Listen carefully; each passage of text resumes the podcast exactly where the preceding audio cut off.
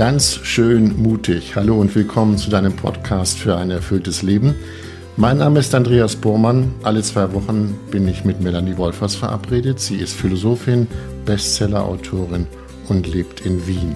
Wir reden in dem Podcast ganz schön mutig über die vielen Facetten des Lebens. Das heißt, alles, was euch beschäftigt, was uns beschäftigt, worüber wir nachdenken, was uns auf der Seele liegt, über all das reden wir in ganz schön mutig. Und wer ganz schön mutig kennt und schätzt, äh, kann unsere Arbeit mit einer kleinen Spende unterstützen und wenn ihr so wollt, wertschätzen. Wie das geht, erfahrt ihr in den Shownotes jeder Episode oder auf der Website von Melanie. Nun zur heutigen Episode. Eines der Bücher von Melanie trägt den Titel Entscheide dich und lebe. Äh, doch sich zu entscheiden ist so eine Sache. Steht eine Entscheidung an, ihr kennt das, kann der Gedanke, ja, wie soll ich sagen, Tag und Nacht uns umtreiben und es kann ein quälender Prozess werden. Also was tun, damit es kein quälender Prozess wird und wir uns ja bewusst eine Entscheidung gestalten können, geht das überhaupt? Darüber wollen wir heute reden. Ich bin sehr gespannt. Hallo Melanie. Hallo Andreas. Bist du denn eine Frau, der es leicht fällt, sich zu entscheiden? Auch das ist unterschiedlich, geht ja auch um unterschiedliche Themenbereiche und je nachdem trete ich auch lange in den Abwägen rein, wege das für und wieder ab und manchmal entscheide ich mich rasch und unmittelbar, auch je hm. nach Gegenstand. Du hast ja für dich eine, wenn ich das so nennen darf, Lebensentscheidung getroffen, Ordensfrau zu werden. Kannst du sagen, welche Zeitspanne du gebraucht hast, um diese Entscheidung ja zu, zu entwickeln? Nein, das kann ich nicht, weil das ja auch schon lange mich auf meinem Lebensweg begleitet hat. Das äh, hat mich über viele Jahre hin die Frage bewegt, als ich dann die Gemeinschaft der Salvatorianerinnen kennengelernt habe. Da ging es dann relativ schnell. Ich bin ihm, glaube ich, im oh, vielleicht im mhm. September 2003 begegnet und habe dann Anfang Januar 2004 meine Stelle gekündigt. Das ging dann relativ schnell, innerhalb von drei Monaten. Kennst du denn das Gefühl, dass du abends im Bett liegst und über Entscheidungen grübelst, dann das Gefühl hast, ja, so mache ich's und am nächsten Morgen fällt das alles zusammen und äh, die Entscheidung ist doch nicht mehr so ganz klar. Ja, bisweilen kenne ich mhm. das auch, genau. Mhm. Ja. Und äh, in deinem Buch sprichst du von sogenannten fünf Phasen einer Entscheidung. Genau. Wie bist du auf diese fünf Phasen gekommen? Ja, ich habe mich zum einen sehr intensiv mit Entscheidungsprozessen beschäftigt, weil ich ja auch viel in der Beratung war, vor allen Dingen von jungen Erwachsenen. Und da stehen ja viele weitreichende Entscheidungen an. Und wie kann ich hilfreich Leute in Entscheidungsprozessen begleiten, gute Fragen stellen, auf Perspektiven aufmerksam machen, die wichtig sind zu berücksichtigen. Das heißt, ich habe mich sehr intensiv beschäftigt mit dieser Thematik und schöpfe da im Blick auf diese fünf Phasen, schöpfe ich zum einen aus aktueller Literatur, aber auch aus dem großen spirituellen Weisheitswissen, das es gibt, wo einfach sehr, auch im christlichen Glauben, wo sehr strukturiert auch Entscheidungsprozesse beschrieben werden. Und so haben sich für mich Schritt für Schritt immer mehr diese fünf Phasen herauskristallisiert. Und ich meine, ich habe vorhin schon, als du mich gefragt hast, wie mein Entscheiden ist, geantwortet, mhm. ja, je nachdem. Manchmal geht's rasch, manchmal überlege ich lange und da wird schon deutlich, jede, jede Entscheidungssituation ist einmalig. Ja, das ist, das ist ganz klar. Und zugleich gibt es bestimmte Phasen, die einen guten Entscheidungsprozess kennzeichnen, also gewissermaßen eine innere Logik. Und wenn man die kennt, kann man leichter Entscheidungen bewusst gestalten. Das kannst du vielleicht so vergleichen, wenn du wandern gehst und du eine Landkarte in der Hand hast. Sie hilft dir, dich zu orientieren. Ja, wo stehe ich denn eigentlich gerade? Bin ich jetzt äh, in dieses Tal in der, in, in der Berglandschaft abgebogen oder bin ich in jenem Tal? Mhm. Also sie kann dir helfen, deinen aktuellen Standort zu bestimmen. Und eine Landkarte hilft dir zu sehen, okay, ja, welche Abzweigung soll ich denn jetzt nehmen, wenn ich hier jetzt gerade an einer Weggabelung stehe? Gehe ich jetzt geradeaus, nach links oder nach rechts? Und wo würde ich in der Sackgasse landen? Mhm. Also diese fünf Phasen helfen, klarer zu sehen, wo stehe ich gerade in meinem Entscheidungsprozess und was ist der nächste wichtige Schritt. Über die fünf Phasen reden wir gleich. Ich würde gerne noch mal darauf zurückkommen. Du hast gesagt, du begleitest junge Menschen dabei auch eine Entscheidung für sich zu treffen. Wie erlebst du diese jungen Menschen? Sind sie sehr verzweifelt, wenn es darum geht, ich soll oder sollte mich entscheiden? Ach, das ist auch wieder ganz individuell. Zum einen, worum geht es? Aber natürlich können Entscheidungen, vor allen Dingen weitreichende Entscheidungen, eine echte Not machen oder Entscheidungen, wo ich merke, da steht viel auf dem Spiel. Also wechsle ich meinen Studiengang oder äh, heirate ich oder heirate ich nicht. Also das geht natürlich auch mit Unsicherheiten einher, aber also nicht unbedingt mit Verzweiflung.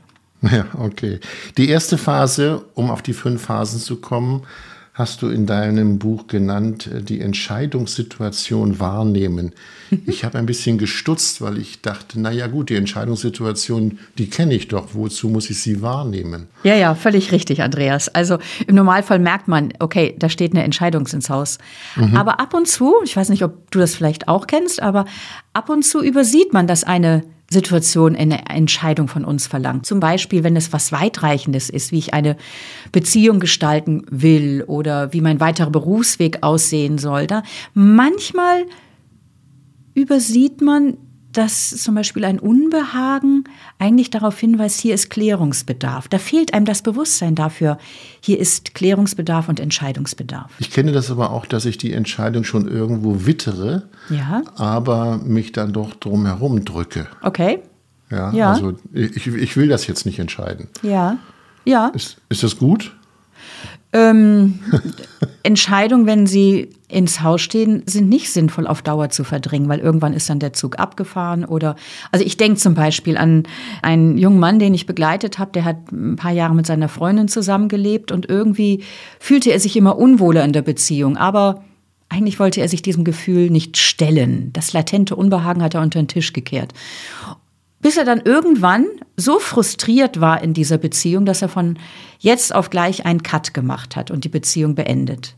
Mhm. Hätte er sich diesen Problemen, die er, wie du sagst, gewittert hat, früher gestellt, mhm. wäre das Ende der Beziehung sicher anders verlaufen oder möglicherweise hätten die beiden die Beziehung auch miteinander retten können. Also sich auf Dauer um Entscheidungen rumzudrücken, ist nicht wirklich hilfreich. Wie erlebst du das denn bei den jungen Menschen, die du, wie du erzählt hast, begleitest? Liegt es nicht menschlich nahe, dass man sich um Entscheidungen drumherum drückt, wo man nicht genau weiß, wo das hinführt? Ja, das ist normal, aber es ist nicht hilfreich. Und das geht mir nicht nur bei jungen Leuten so, sondern das kenne ich aus dem eigenen Leben. Und ich glaube, das betrifft das Leben bis zum letzten Atemzug, dass herausfordernde Entscheidungen nicht unbedingt äh, vergnügungssteuerpflichtig sind. Mhm. Also das ist die erste Phase, die Entscheidungssituation wahrnehmen.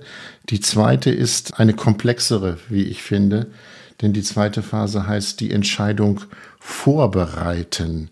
Da stellt sich erst einmal für mich die Frage, ist denn eigentlich immer klar, worum es tatsächlich geht, wenn ich mich entscheiden muss? Ist immer klar, es gibt dies und es gibt das und ich muss mich zwischen diesen beiden Polen entscheiden?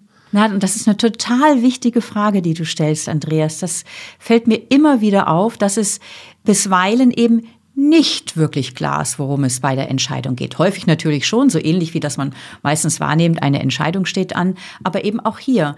Es ist nicht immer wirklich klar. Also ich möchte auch da nochmal ein, ein Beispiel erzählen, auch aus meiner Begleiterfahrung.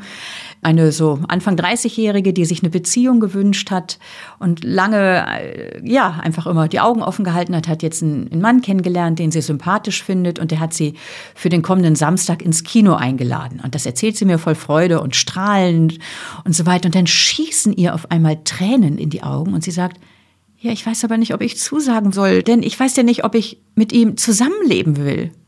Mhm. Und ich mhm. blick erstmal so gar nicht, sehe sie völlig erstaunt an.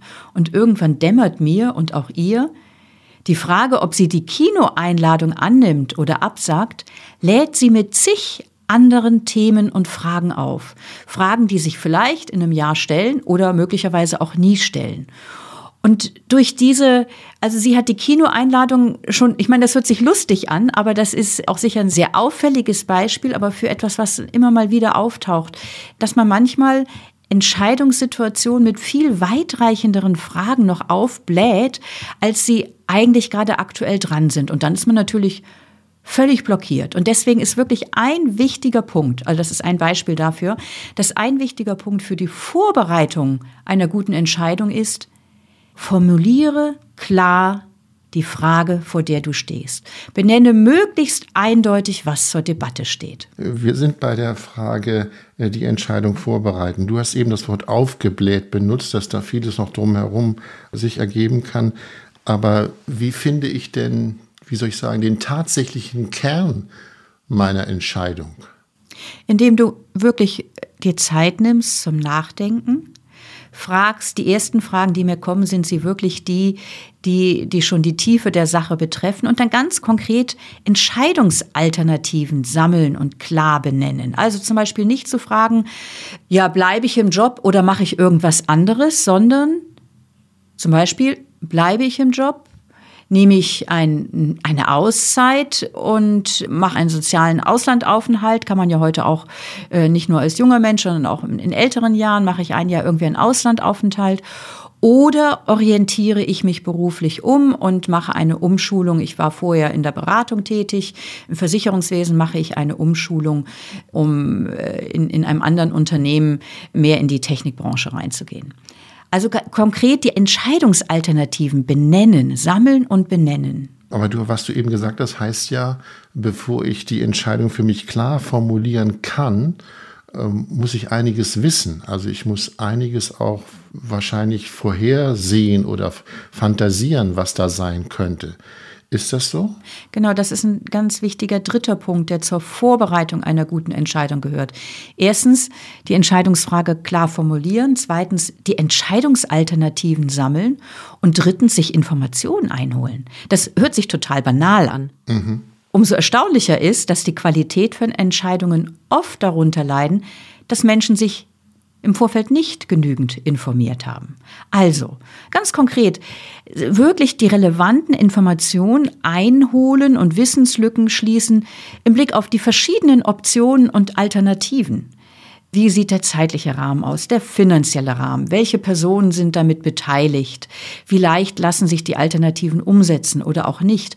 Also wirklich sich die verschiedenen Informationen einholen, weil manchmal fallen da schon auf einmal von selbst welche unter den Tisch, weil klar ist, das kann ich mir finanziell nicht leisten.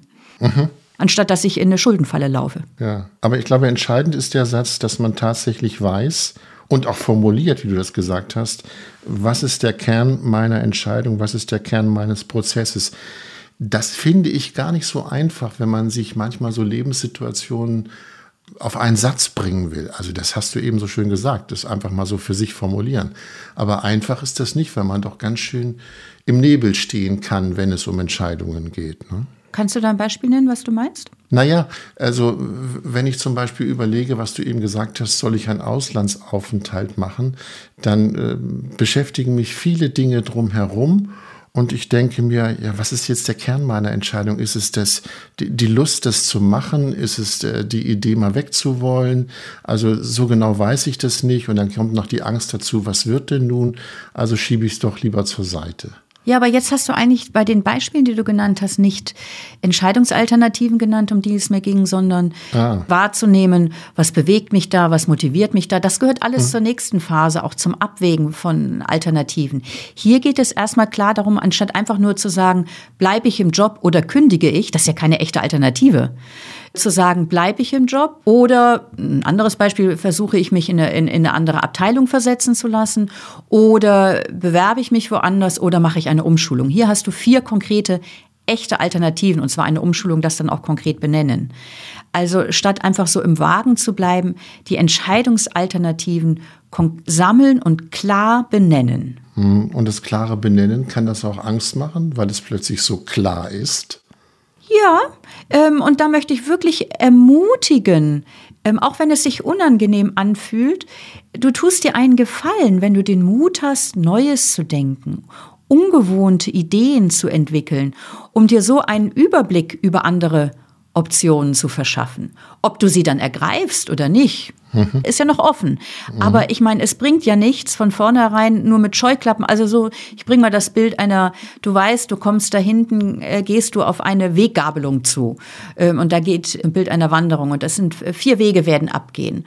Und du äh, bist aber nur bereit, dich mit zwei Wegen überhaupt zu beschäftigen, wo sie hinführen und lässt die anderen zwei gleich außerhalb deines Horizontes. Das ist nicht hilfreich. Vielleicht würden die anderen dich viel schneller zum Ziel führen, wo du hin willst. Also es ist gut, möglichst, also mindestens äh, drei Optionen zu entwickeln, anstatt zum Beispiel nur im Entweder-Oder hängen zu bleiben. Die Suche nach der berühmten dritten Alternative, um, äh, um nicht in althergebrachten Routinen nur zu denken, sondern hab den Mut, Neues und Ungewohntes zu denken Optionen zu sammeln und dann steht ja eh der nächste Schritt an zu schauen, okay, mhm. was spricht dafür, was ist dagegen, sich Informationen einholen und so weiter. Und vielleicht werden dann eh gleich zwei wieder gestrichen. Machen wir mal beim, einen Punkt bei der Phase 2. Ich sage mal, Phase 1 war die Entscheidungssituation wahrnehmen mhm. und Phase 2, wo wir gerade gesprochen haben, ist die Entscheidung vorbereiten. Phase 3 nennst du die Alternativen anhand von Kriterien abwägen. Mhm. Äh, das habe ich erstmal gar nicht verstanden, weil was heißt das, die Alternativen abwägen? Äh, was tut sich denn da auf an Alternativen? Naja, aber das sind ja gerade, worüber wir gesprochen haben. Also, die verschiedenen Optionen. Also bleibe ich in, in, an meiner Stelle, wechsle ich in andere Abteilung, mache ich eine Umschulung oder gehe ich in einen anderen Betrieb, sagen wir mal. Das wären jetzt vier Optionen, vier Alternativen. Mhm. Und dann ist ja die Frage, ja, wie kriege ich denn jetzt nun raus, für welche Alternative ich mich entscheiden will? Was ist denn die beste Alternative unter diesen vier Optionen? Und dann gilt es eben anhand von Kriterien, das abzuwägen. Also du brauchst ja irgendwelche Maßstäbe. Also genauso wie wenn du an einer Wegkreuzung stehst, musst du ja wissen, wo ich hin will. Oder kann ich mir einen hohen Bergaufstieg äh, zutrauen körperlich, dass ich oben den Weg über den Gipfel gehe. Ist zwar der direkteste und kürzeste, aber äh, er ist halt auch echt anstrengend. Das heißt, du musst verschiedene Aspekte berücksichtigen, damit es eine gute Entscheidung wird. Und ich mhm. habe in meinem Buch sieben Kriterien entfaltet, die helfen, eine gute Entscheidung zu finden. Lass uns von den sieben vielleicht mal drei oder vier nehmen, weil sieben ist an dieser Stelle wahrscheinlich sehr umfangreich. In der Tat. Kannst du denn sagen, welches Kriterium für dich vorrangig ist? Nein, es sind alle wichtig. Ja, okay. okay, dann äh, lass mich mal. Äh, ich, ich, ich, nehme mal ein Kriterium raus, das heißt, ich gerecht entscheiden. Ja. Was meinst du damit? Ja, also eine Entscheidung, die du triffst, solltest du auch umsetzen können, sonst ist es eine ziemlich schlechte Entscheidung. Sprich, es ist wichtig, dass du darauf achtest, kannst du das? Mhm. Ähm, hast du die Kraft, die Begabung, hast du die Zeit dafür, die Energie? Das hört sich so selbstverständlich an, aber vielleicht kennst auch du das, also ich kenne es auf jeden Fall aus meinem Leben und auch vor allen Dingen aus der Begleitung anderer.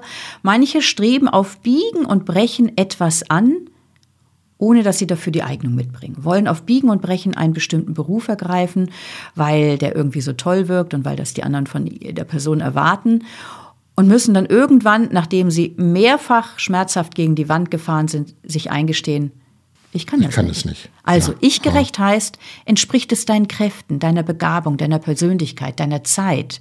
Ähm, äh, und, und das eben abwägen im Blick auf die verschiedenen Alternativen wie sähe es bei jener oder dieser aus, etc. Ja.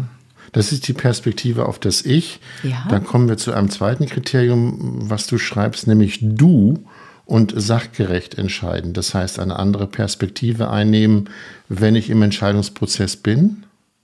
Ja, ja, eben einfach berücksichtigen, also für eine gute Entscheidung gibt es ja Gründe, Pro- und Kontra-Argumente. Und da ist es wichtig im Abwägen, im Blick auf die verschiedenen Optionen, die Pro- und Kontraargumente zu sammeln, damit du nicht einfach das nächstbeste wählst, weil es dir gerade so schmeckt oder weil du eine spontane Vorliebe für hast. Also, mhm. kann ich mir diesen Urlaub leisten? Äh, oder kann ich mir diese oder jene Reise leisten?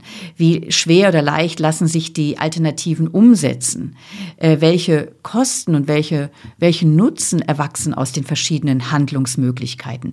Wodurch wird welcher positive Effekt erzeugt? Also wirklich nüchtern abzuwägen und da kann auch tatsächlich helfen, Pro- und Kontralisten zu schreiben bei weiterreichenden Entscheidungen.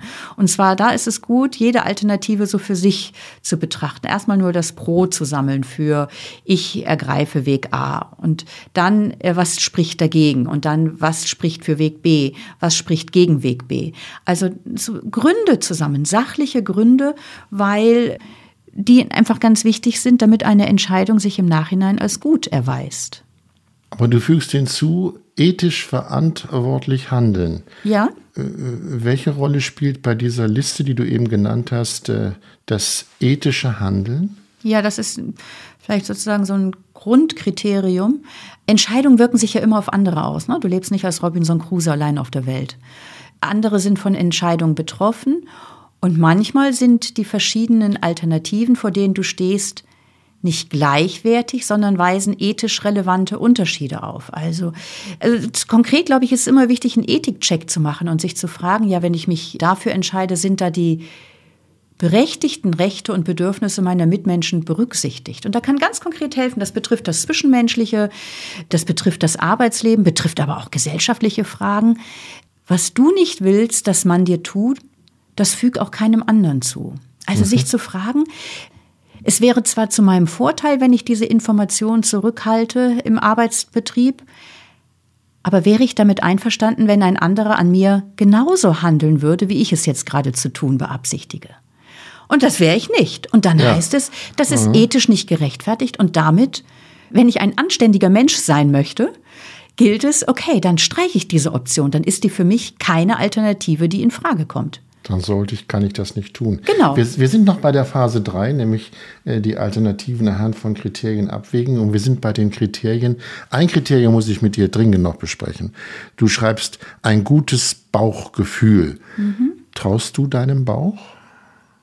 Der Bauch ist ein, mein Bauchgefühl ist ein ganz wichtiger Beitrag, eine ganz wichtige Stimme, die es so berücksichtigen gilt im Entscheidungsprozess, aber nicht die einzige Stimme. Mhm. Was weiß ich, wenn ich mein Bauchgefühl befragen würde, würde ich bei Zahnschmerzen ungern zur Zahnärztin gehen, weil der sagt, ouch, das wird wehtun.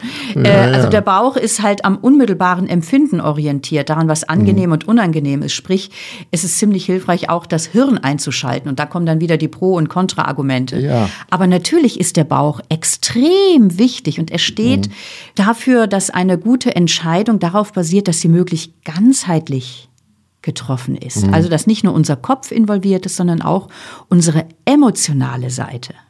Also ich kenne das. Äh, ich treffe eine Entscheidung, mein Bauch sagt aber was anderes und im Nachhinein nach der Entscheidung stellt sich raus, der Satz lautet, hätte ich doch nur auf meinen Bauch gehört. Also okay. der hat schon irgendwie eine, eine, eine kleine Macht im Sinne von, er hat wohl recht. Also den Satz kenne ich, hätte ich doch auf meinen Bauch gehört. Ja, ja kannst du ein Beispiel nennen? Ja, also zum Beispiel, meine Tochter spielt ja schon öfter eine Rolle in unserem Podcast.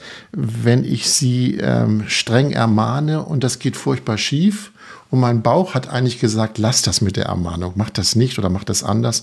Aber mir war danach streng zu sein. Dann gibt es danach den Satz, hätte ich doch auf meinen Bauch gehört, dann hätte ich das doch nur anders gemacht. Ja. Mhm, mhm. Aber leider liegt das Kind im Brunnen und es ist mhm. passiert. Mhm. Ich finde den Bauch interessant, äh, weil er doch eine gewisse, ja, er ist ein gewisses Barometer. Das ist schon, schon irre, finde ich. ja. ja. Ja, ja, ja. Und dein warnendes Bauchgefühl wird wahrscheinlich daraus gespeist sein, dass du einfach schon viele Erfahrungen auch mit Konflikten ja. mit deiner Tochter gehabt hast und irgendwie aus der Erfahrung weißt, oder dein Bauch weiß, das könnte jetzt schief gehen. Genau. Also das Bauchgefühl, es geht ja nicht um unseren konkreten Bauch, sondern es, das Bauch, der Bauch steht für unsere emotionale Seite. Und der, äh, in unseren Emotionen steckt ja ein unglaublicher Schatz an gespeicherten Erfahrungen. Mhm. Und die sagen uns eben auch Achtung oder mach das oder lass das. Von daher ist es ganz wichtig, in Entscheidungsprozessen sich Zeit zu nehmen und sich also auf jeden Fall bei weitreichenden Entscheidungen und mal so darauf zu achten, was empfinde ich eigentlich innerlich angesichts dieser Alternativen? Welche Emotionen, welche Empfindungen steigen in mir auf? Und, und wie gesagt, sie dann nicht als alleinigen Maßstab nehmen, sondern also die Empfindungen wahrzunehmen und die sachlichen Aspekte ja. mit einzubeziehen.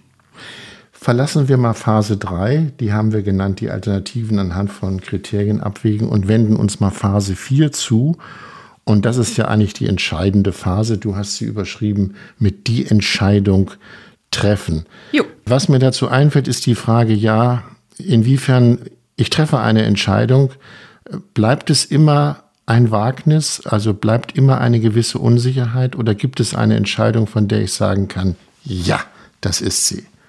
Lieber Andreas, ich muss dich enttäuschen, es bleibt immer ein Wagnis. Und selbst wenn mhm. du all das tust, was ich in meinem Buch beschreibe, wenn du vor der konkreten Entscheidung stehst, gibt es diesen Sprung ins kalte Wasser.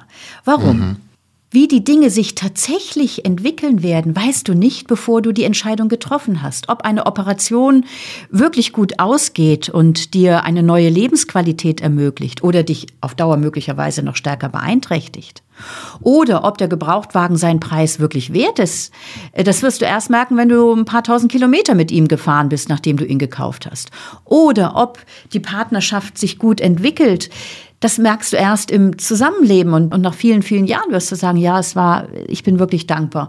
Entscheidungen treffen wir nach vorne und wie sie sich bewähren, merken wir erst im Nachhinein. Nach vorne meinst du die, die Zukunft? Ja. Ähm, liebe Melanie, du nennst dich ja auch die Mutmacherin. Äh, wie mache ich mir denn selber Mut, wenn ich weiß, ha, das ist doch nicht ganz klar, was da hinten in der Zukunft sich ergeben wird? Ja, ja. Was, was kann mir Mut machen? Also zum einen, glaube ich, ist so wirklich so ein ganz wichtiger Punkt. Also Mut heißt ja nicht, dass ich angstfrei bin. Ne? Da haben wir mhm. auch schon häufiger drüber ja. gesprochen. Mut mhm. heißt nicht, dass ich keine Angst kenne und völlig cool eine Entscheidung treffe, sondern dass ich trotz meiner Angst das wähle, und ergreife, was ich als richtig erkannt habe, wo ich merke, ja, das möchte ich, das will ich, das zieht mich an. Ich habe zwar auch, ich, ich merke zwar auch eine Unsicherheit oder möglicherweise auch eine Angst, aber der Wert oder das, was ich da anziele, das ist mir einfach viel wichtiger. Oder ich merke, ich muss eine Entscheidung treffen und die anderen Alternativen, die ich erwogen habe, da sind so viele Hasenfüße dran, das scheint mir jetzt die beste Entscheidung zu sein unter allen, die möglicherweise nicht ideal sind. Und was ich auch echt als entlastend finde, es hilft, sich vor Augen zu führen, die meisten Entscheidungen, die wir treffen, gelten ja nicht bis zum Lebensende, sondern haben eine Relevanz für eine befristete Zeit. Häufig ist es ja auch so, dass man, wenn ich eine Entscheidung getroffen habe, sie bei Bedarf auch noch mal ein bisschen umjustieren, nachjustieren, der Situation anpassen kann. Also eine Entscheidung auch nicht zu, zu, zu dramatisieren. Mhm. Und mhm. ich möchte ein Zitat zitieren, was auch noch mal so Mut macht. Das ist ein lyrisches Zitat. Ich weiß auch nicht, wie diese Frau ausgesprochen wird. Anais Nin oder so. Ich glaube ja. Hm, Anais Nin, ja. Äh, sie sagt, es kam der Tag, da das Risiko, in der Knospe zu verharren, schmerzlicher wurde als das Risiko zu blühen. Ich sage nochmal, es kam der Tag, da das Risiko, in der Knospe zu verharren, schmerzlicher wurde als das Risiko zu blühen. Eine Knospe ist verwundbar mhm. und eine aufgeblühte Blume. Aber wenn ich auf Dauer in der Knospe verharre, werde ich nie erblühen. Das heißt, wag es. Mhm. Ich glaube, einen Aspekt sollten wir noch hinzufügen oder fällt mir dazu ein, dass ja eine Entscheidung treffen auch was lustvoll Aufregendes sein kann. Im Sinne von, wenn ich mich so entscheide, ich bin so gespannt, was dann passieren wird. Genau. Das kann doch auch was Tolles sein. Genau. Also bei vielen Dingen willst du es ja einfach auch. Wir haben jetzt ja eher über das genau. Problematische gesprochen. Ja. Aber bei vielen Dingen, da hast du ja totalen Rückenwind und sagst, und los geht's und mhm. ich steuere jetzt mein Ziel an. Mhm. Absolut. Damit sind wir bei der Phase 5, nämlich die Entscheidung umsetzen und für sich auch auswerten. Wenn wir über Phase 5 äh, reden, ähm, ich komme nochmal darauf zurück, ähm, die Entscheidung in die Tat umsetzen, eine Nacht drüber schlafen, Zeit vergehen lassen, sollte man denn, wenn man sich entschieden hat, wie das du eben so schön gesagt hast, und los, sollte man gleich los oder sollte man vielleicht noch mal kurz innehalten? Hängt auch vom Sachverhalt natürlich ab, aber gerade bei weitreichenden Entscheidungen ist meine Erfahrung und auch der Rat durch alle Jahrhunderte hindurch, äh, bei weitreichenden Entscheidungen lass dir noch eine gewisse Zeit und zwar nicht mal nur eine Nacht drüber schlafen, sondern leb mal einige Zeit mit deiner Entscheidung. Ich bringe ein Beispiel. Äh, da ist ein Paar in der Krise und äh, da hat sich jetzt äh, hat sich der Mann entschieden, ich möchte mich von meiner Partnerin trennen nach einem langen Abwägungsprozess, so wie wir es jetzt auch gemacht haben. Ne? Also worum geht es? Die verschiedenen Phasen ist er durchgelaufen äh, und äh, durchlaufen und hat sich entschieden, ja, ich, ich merke, unsere Partnerschaft hat keine Zukunft mehr. Ich werde äh, die, Be äh, die Beziehung beenden. Und dann ist es hilfreich, nicht äh, am Morgen habe ich die Entscheidung getroffen am Mittwoch gehe ich gleich zu meiner Partnerin und sage, du, äh, ich merke einfach, es hat keinen Sinn mehr mit uns, sondern mit dieser Entscheidung mal ein paar Tage leben, fünf Tage leben, zehn Tage leben und so zu spüren, wie, wie fühlt sich das an? Das ist ja so ein gewisses retardierendes Moment, würde man sagen. Mhm. Also ich bringe da eine Verzögerung rein. Warum ist diese Verzögerung hilfreich?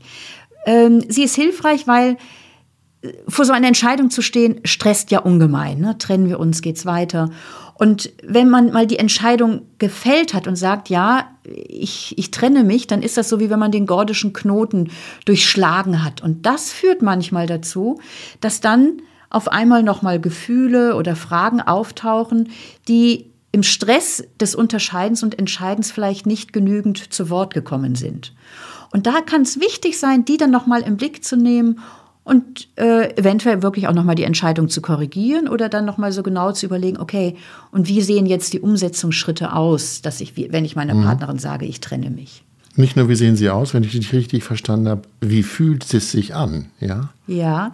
ja. Und im Normalfall fühlt es sich natürlich an, ich habe jetzt über das Problematische gesprochen oder bei schweren Entscheidungen, aber im Normalfall fühlt es sich ja so an, dass wir automatisch irgendwie so ein Stück erleichtert sind. Gell? Also wenn du eine Entscheidung getroffen hast, stellt sich im Normalfall, und das ist auch ein Zeichen, ein Kennzeichen einer guten Entscheidung, dass sich Freude einstellt, Elan einstellt, mhm. neue mhm. Energie einstellt. Also ich weiß, als ich mich entschieden habe, in die Gemeinschaft einzutreten, du hast mich das ja eingangs gefragt, äh, das war da vor natürlich auch mit, äh, mit vielen innerlichen Aufs und Abs verbunden, weil das ja auch wirklich große Konsequenzen für mein Leben hat.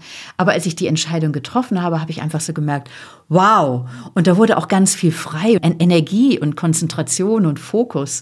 Weil so in der mhm. Entscheidungssituation zu stehen und abzuwägen, das ist ja auch super anstrengend. Und wenn da mal eine Entscheidung getroffen wird, dann kann es losgehen. Mhm. Ich kenne das auch, wenn ich vor einer Entscheidung stehe oder mich entschieden habe, äh, dass von außen Einflüsse kommen, die mit so Warnschildern kommen, ja. im Sinne von, äh, bist du sicher, dass das gut ist mhm. und äh, läufst du nicht Gefahr, dass das dann passiert.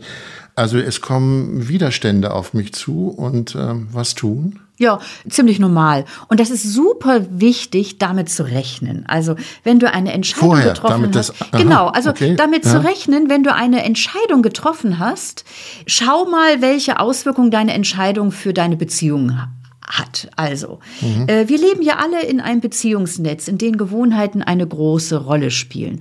Und entscheidest du dich jetzt zum Beispiel, ich arbeite, wenn du in einem Arbeitsteam wärst und du entscheidest dich, ich arbeite in Zukunft nur noch halbtags dann wird das möglicherweise im Team Unverständnis und Ärger erregen. Weil, Mensch, dann wirst du einfach fehlen.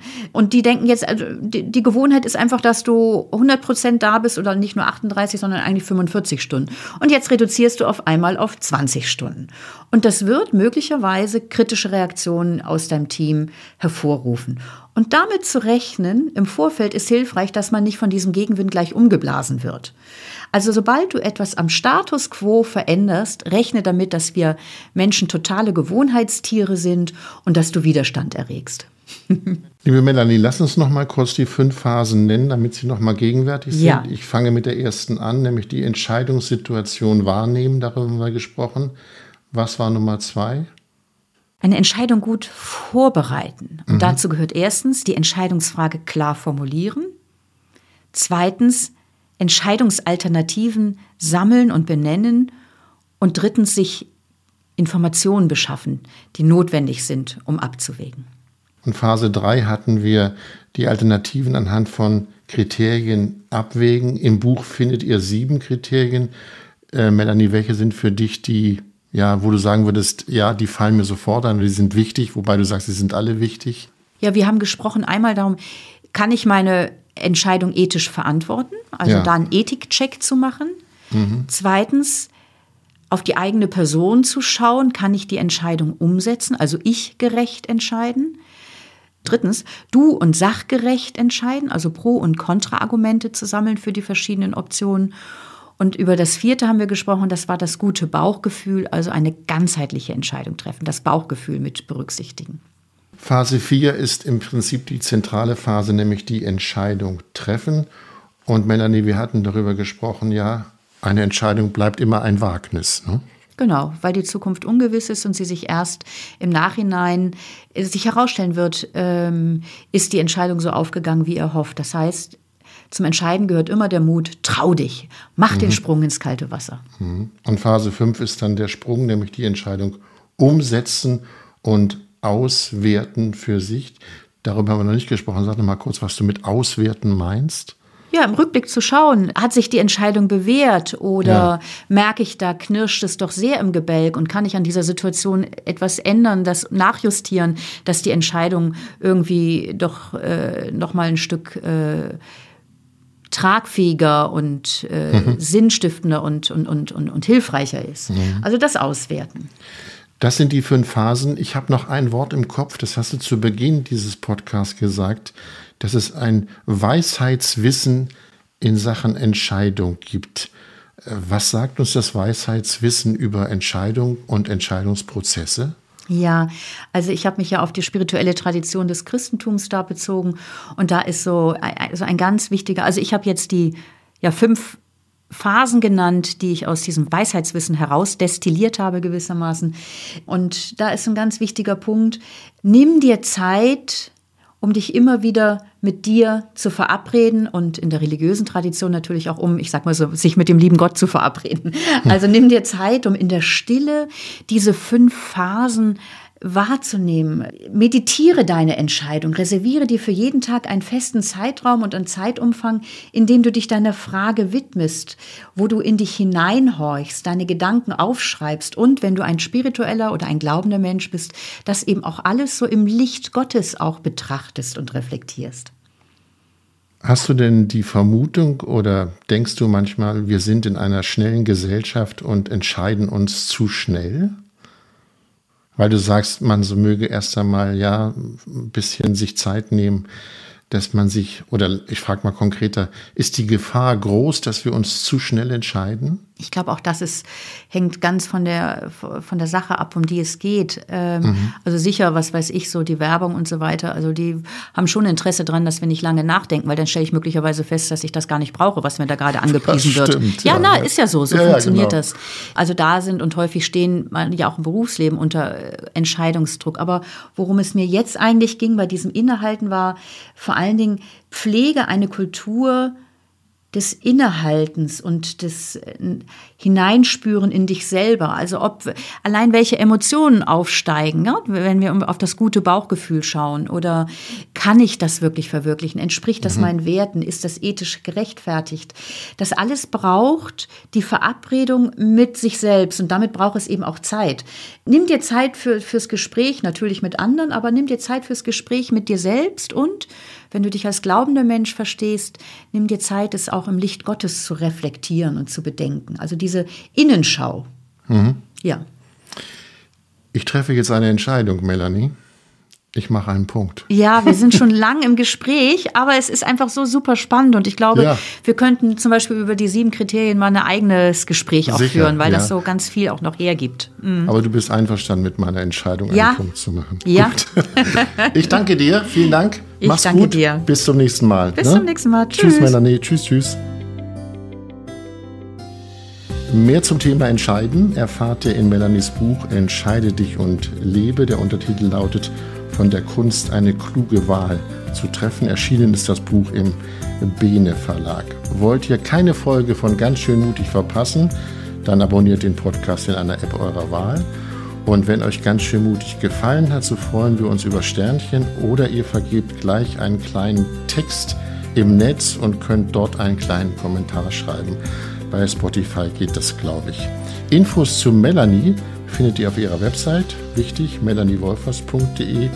Und, das habe ich zu Beginn gesagt, wollt ihr unsere Arbeit wertschätzen und unterstützen, so könnt ihr das tun mit einer Spende. Wie das funktioniert, im Anschluss in den Show Notes oder auf der Seite von Melanie. Das war's für heute. Wir hören uns wieder in zwei Wochen. Trefft schöne und gute Entscheidungen. Mach's gut, bis bald. Tschüss.